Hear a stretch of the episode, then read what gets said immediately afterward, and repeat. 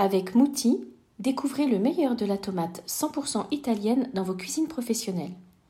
Depuis plus de 120 ans, Mouti met à votre service tout son savoir-faire pour vous proposer des produits uniques à la qualité et au goût authentique de tomates fraîches. Mouti, l'exigence de qualité au service du goût. Bonne écoute.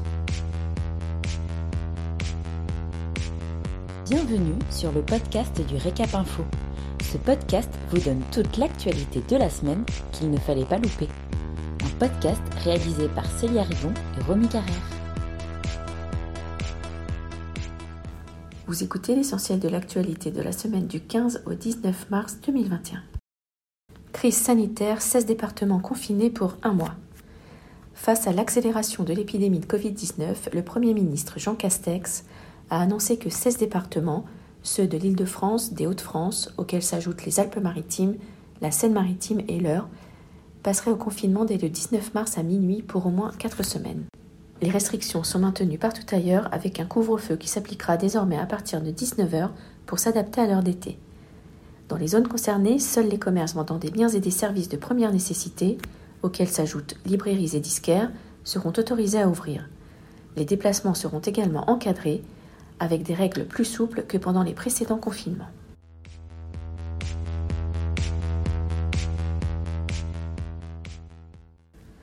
Restaurant débit de boissons vers une réouverture en trois étapes. Le gouvernement a reçu le 16 mars les organisations professionnelles pour préparer la réouverture des cafés et des restaurants. Un plan de réouverture en trois étapes est envisagé.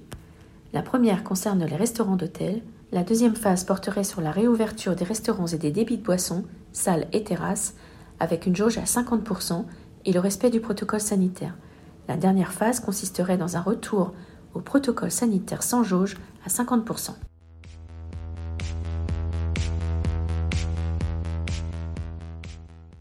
Une légère augmentation du taux d'occupation en janvier selon Inexenso.